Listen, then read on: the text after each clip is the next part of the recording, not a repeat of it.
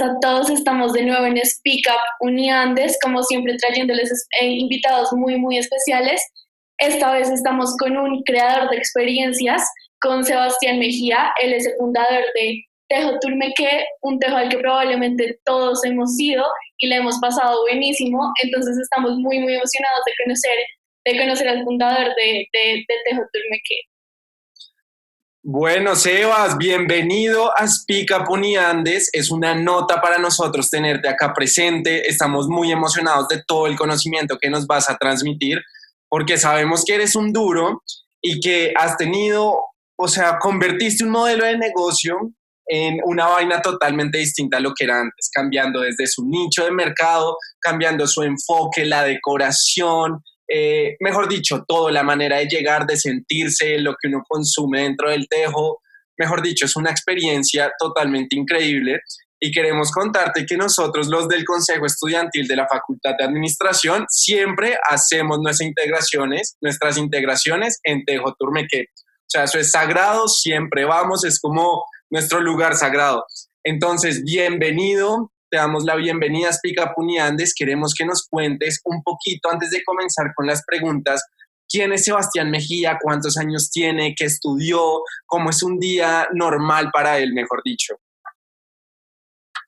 Bueno, hola, ¿cómo van? Em, gracias por la invitación, primero que todo.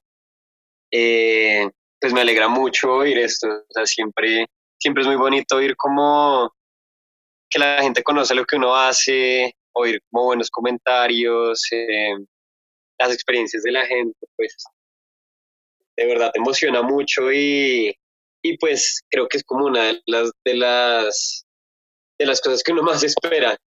Además allá como de, no sé, enriquecerse todo es una de las cosas que uno más espera cuando, cuando comienza algo así.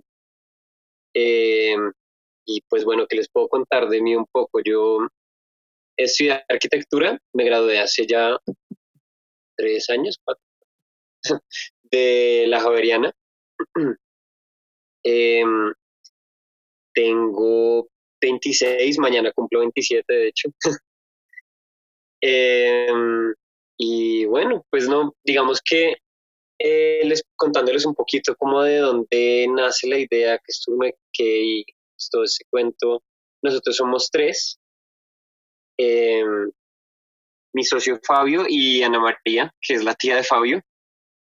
Em, digamos que toda la idea, toda la idea de Turme que lleva ya más o menos un añito y medio, un poco más, ya casi va para dos, empezó en febrero del 2019 y más que todo fue una idea que se vino trabajando con el tiempo, como, o sea, esto no salió de la noche a la mañana y más que yo creo que la parte más complicada fue el, el riesgo a saltar al vacío y, y, hacerlo realidad. Porque la idea como tal venía de hecho de hace como, póngale dos, dos años atrás, dos años y medio atrás del momento en el que empezó.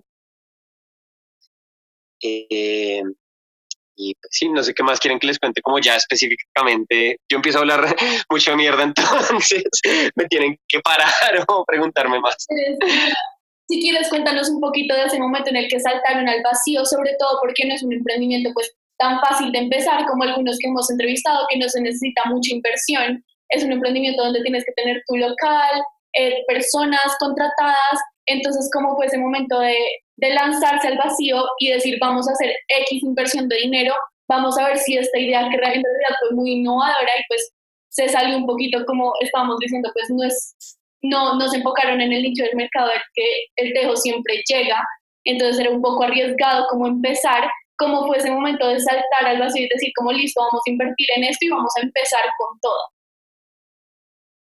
Bueno, pues como les, como les dije, creo que o sea, yo creo que la magia de Tejo que nace, nace precisamente de, ese riesgo y como de, de la manera, yo creo que también un poquito ingenua en, en el mejor sentido de, de, cómo nosotros creímos tanto en, en, nuestro proyecto. Como les digo, la idea surgió, surgió mucho tiempo antes de que, de que empezara y empezó porque mm, en especial a Fabio, a Fabio, a mí y, y a otro amigo que digamos fue creador de la idea, pero después no hizo parte del proyecto.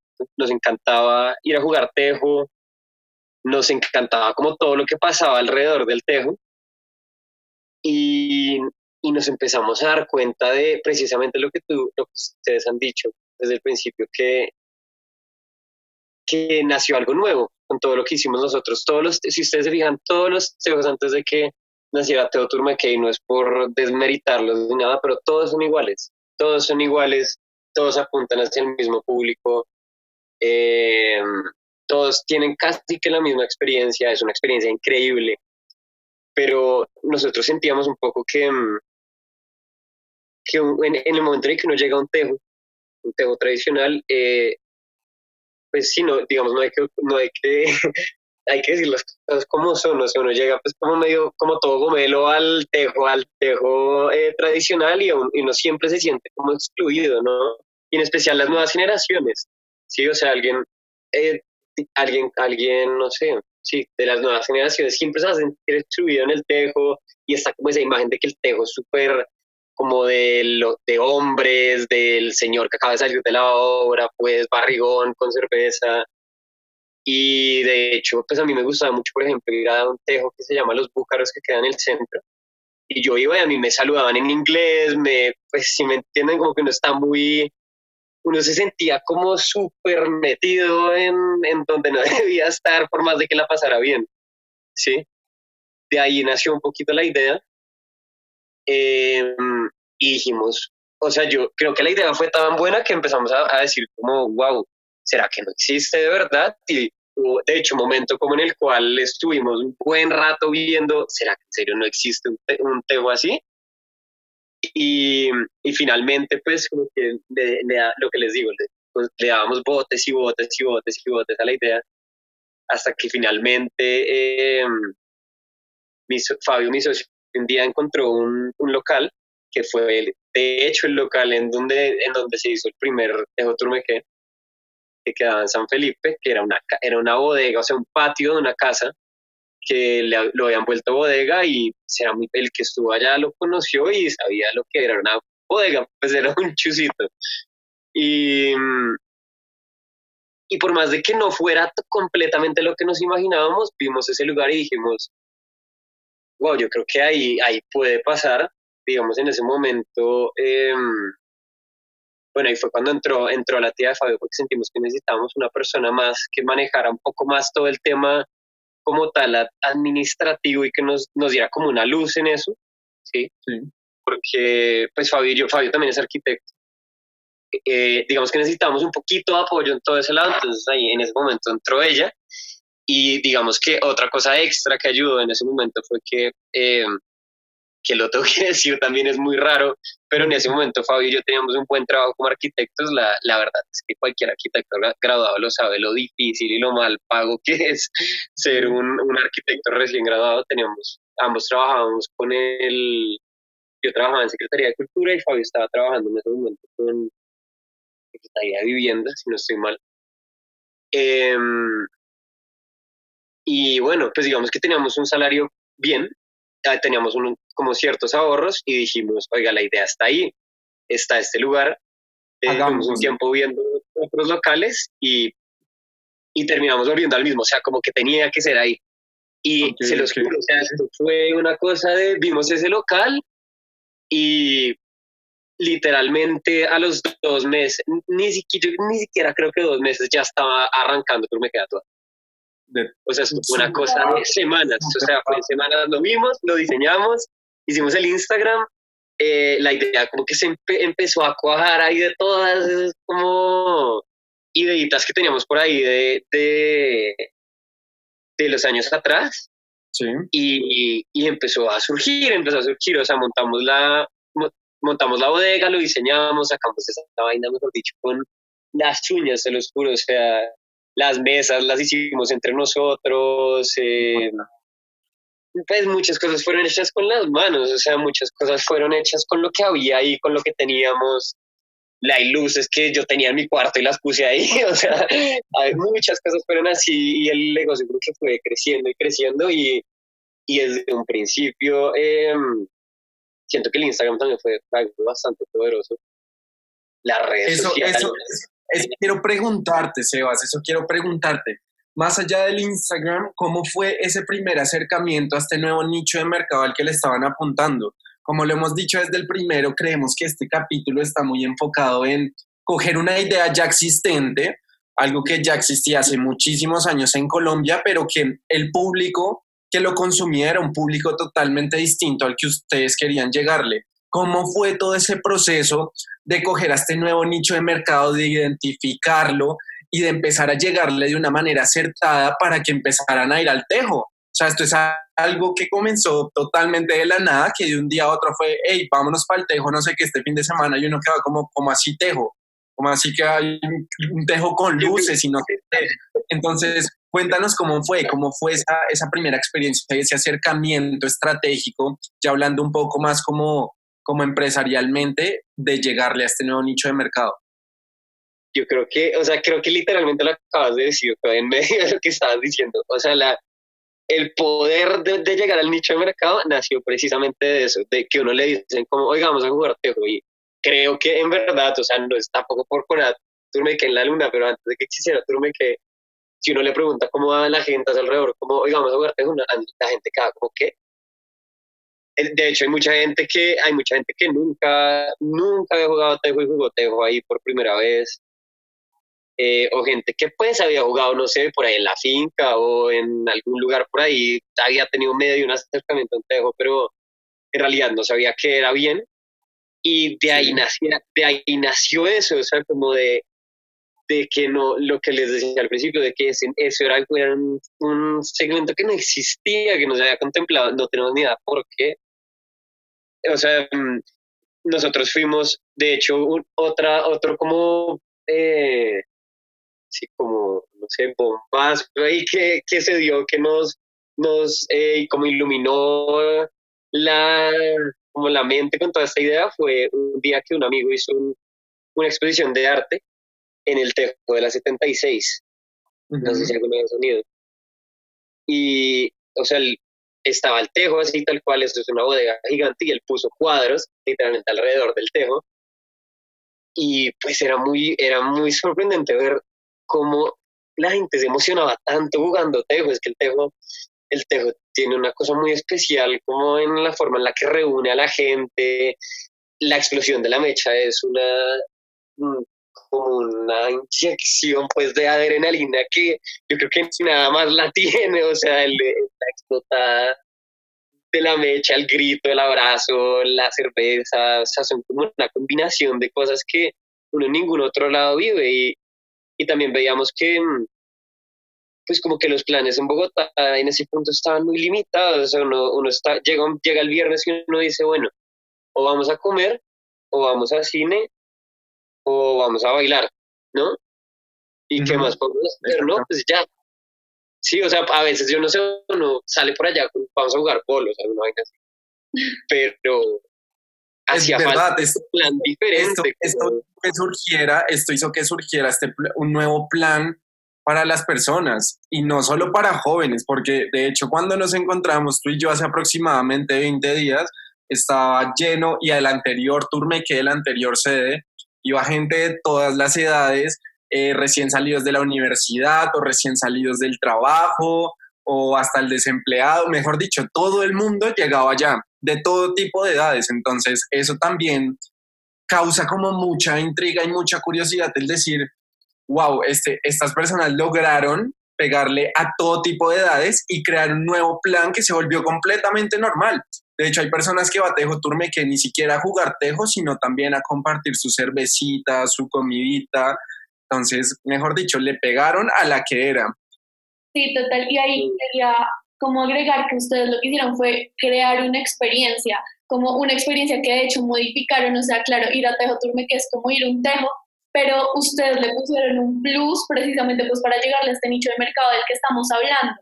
Y queríamos preguntarles un poquito, preguntarte, un poquito de esto, como cómo fue ese proceso de crear una nueva experiencia, ustedes cómo escucharon como al nicho de mercado y vieron como, que de pronto quieren el tejo tradicional, pero con estas luces, o no sé, con este tipo de mesas, o con este ambiente, cómo crearon esa experiencia, cómo se construyó y cómo se ha venido modificando la experiencia de estar en Tejo Turmeque. Ok, ok. Bueno, digamos que nosotros, o sea, obviamente uno tiene la idea, ¿no? Y lo que tú dices, hay que como enfocarla. Entonces, pues lo primero que vimos fue lo, lo obvio. O sea, empezamos a ver, bueno, ¿qué, qué está haciendo? ¿Cuál es la estética de ahora? ¿Qué busca la gente? ¿Cómo se ven los lugares hoy en día? Y la respuesta pues fue ¿a dónde va todo? O sea, hoy, hoy, todo en día como que es una vuelta hacia el pasado, ¿no? Es como una estética muy ochentera, los videojuegos, el león, ¿sí?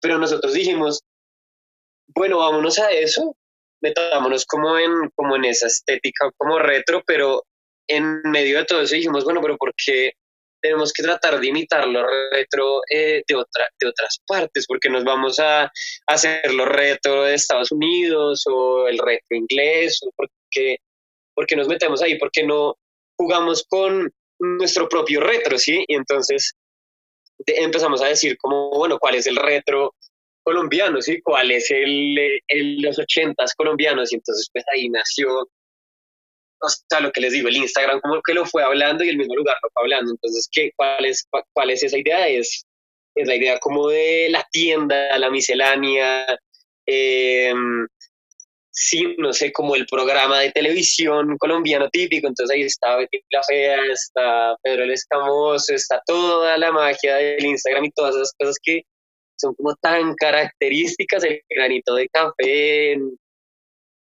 es, son, o sea, son, son, cosas que en verdad no le llegan mucho, mucho, mucho, mucho más al, como al alma, de verdad. Y, y la música también, también fue parte de todo eso, como que todas esas cosas empezaron a juntar y, y de ahí fue surgiendo un poquito como, como toda esa estética de la canasta de mercado, de, sí, como la tabla, de algo que se sienta como muy, como muy medio criollo, como una nostalgia criolla, pero que lo hace sentir uno como muy cómodo, como muy en su casa, como, como muy que uno puede estar tranquilo con los amigos y parchar sin, sin sentir, no sé, como que siento que a veces hay lugares muy como muy pretenciosos frente a todos y todos imitar a Francia, imitar a Inglaterra y entonces uno va y ni puede pronunciar el nombre del plato y no, entonces es, es como volver así como a la...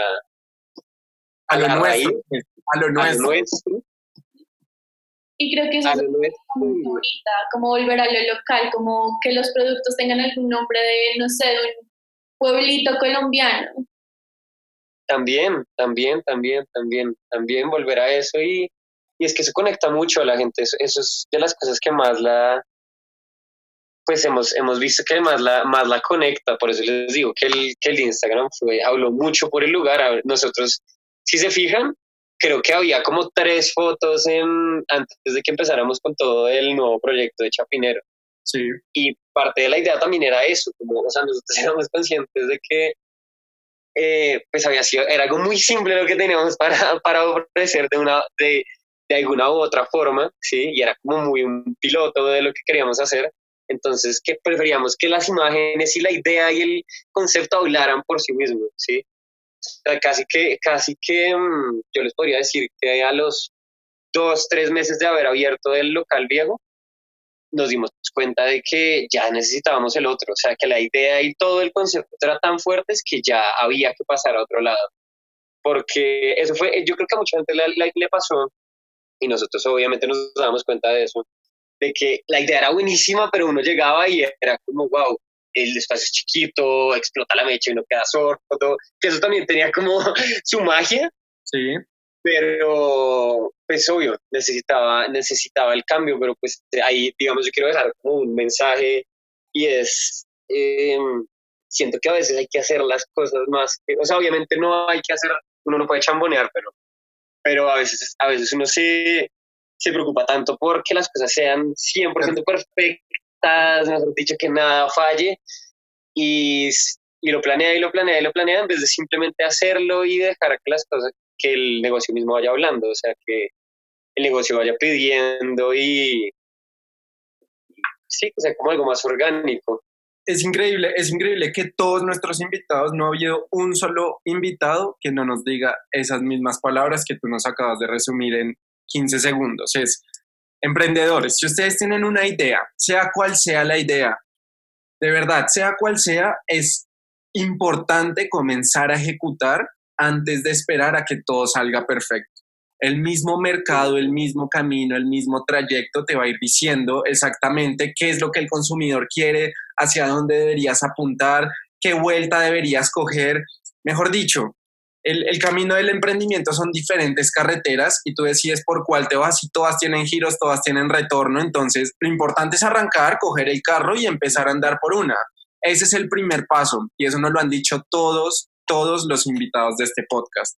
Entonces, bacanísimo. Sebas, tengo una pregunta y es, ustedes en el anterior, bueno, en el anterior comenzó la idea de empezar a combinar, en el anterior local de Turmeque, eh, comenzó la idea de combinar rumba y tejo. O sea, los que conocemos los tejos antes de, de Turmeque, pues de este nuevo concepto, sabíamos que la idea era ir a tomar cervecita, ir a jugar tejo, hablar con los amigos, y ahí quedarse hablando con ellos, pero jamás había visto que se combinara luego con rumba.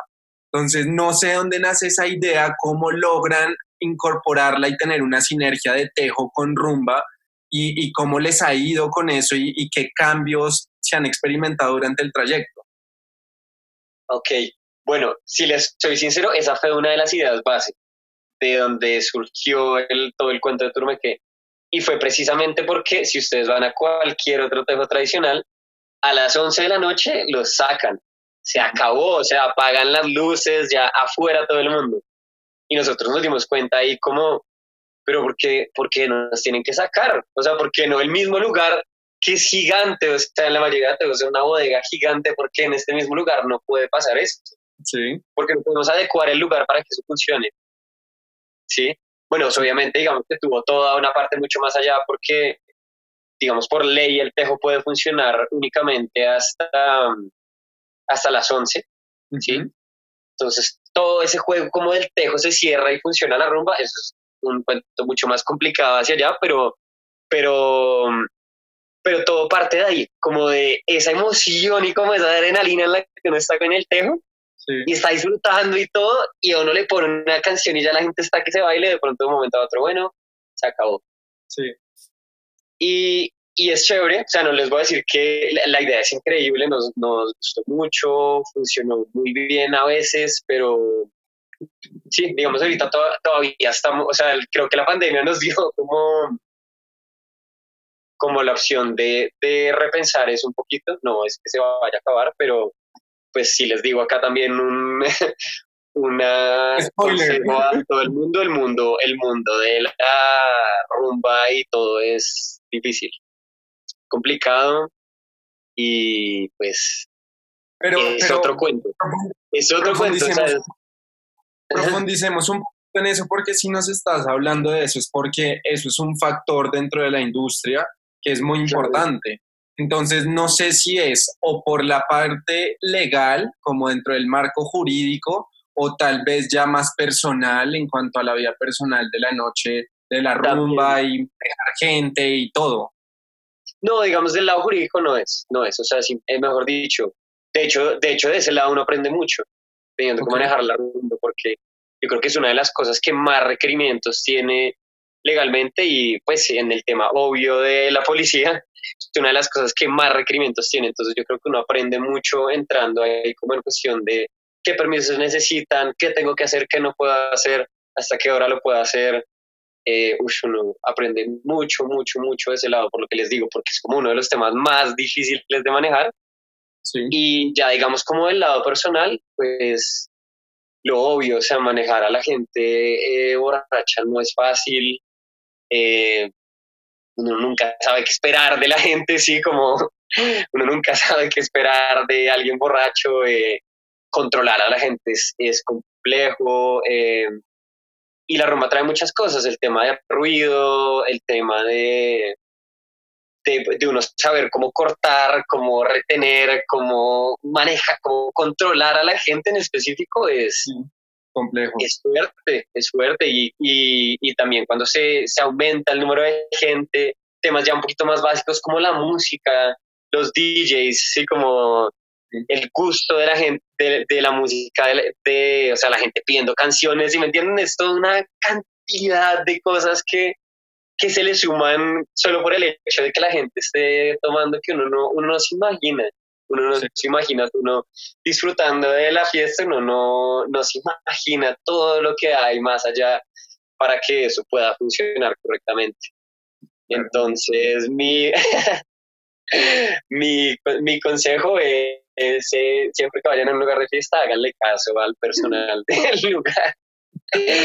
Todas esas cosas como cuando la gente no se quiere ir, como oigan, ya vamos a cerrar, que la gente no se va, todas esas cosas uno empieza a aprender y darse cuenta como de todo el trabajo tan impresionante que hay detrás de todo eso.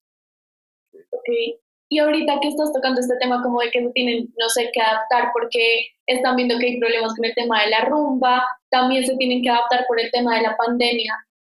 ¿Cómo, cómo ha vuelto Tejo Turmeque pues desde la pandemia y cómo ha sido la reapertura y cómo creen que va a seguir? Y también háblenos un poquito como de ese tema de ver que lo que estás diciendo, como mi público, pues las personas están viniendo aquí también a tomar, es difícil tratarnos, vamos a quitar, pues no quitar, no sé, pero vamos a repensar esta experiencia con el riesgo de que de pronto a la gente no le guste tanto ir a Turmeque si no hay rumba.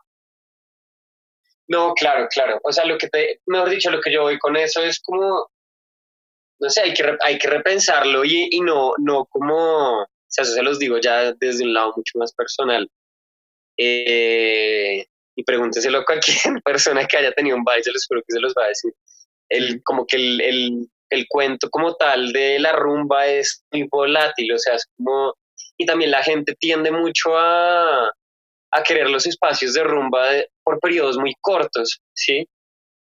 Entonces va más como hacia eso, o sea, nuestra idea con Turmeque es fortalecer lo que es Turmeque, que es en sí el tejo y en este momento la comida, que es como algo mucho más fuerte, mucho más estable, porque, pues piénsenlo de esta forma, uno, uno hay restaurantes que pueden llevar 10, 15 años y sigue igual ahí parado el mismo restaurante, pero de qué rumbeadero lleva más de 5 años, no sé.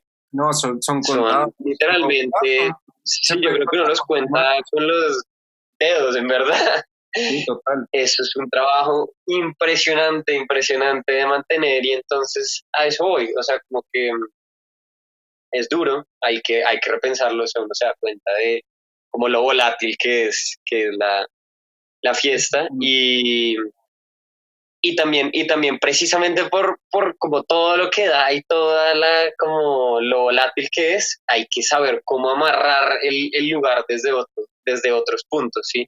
Desde ahí está nuestra, ma nuestra magia de tener el tejo y toda la experiencia que es me en sí. Sí, claro. Como que se... Perdón, sigue.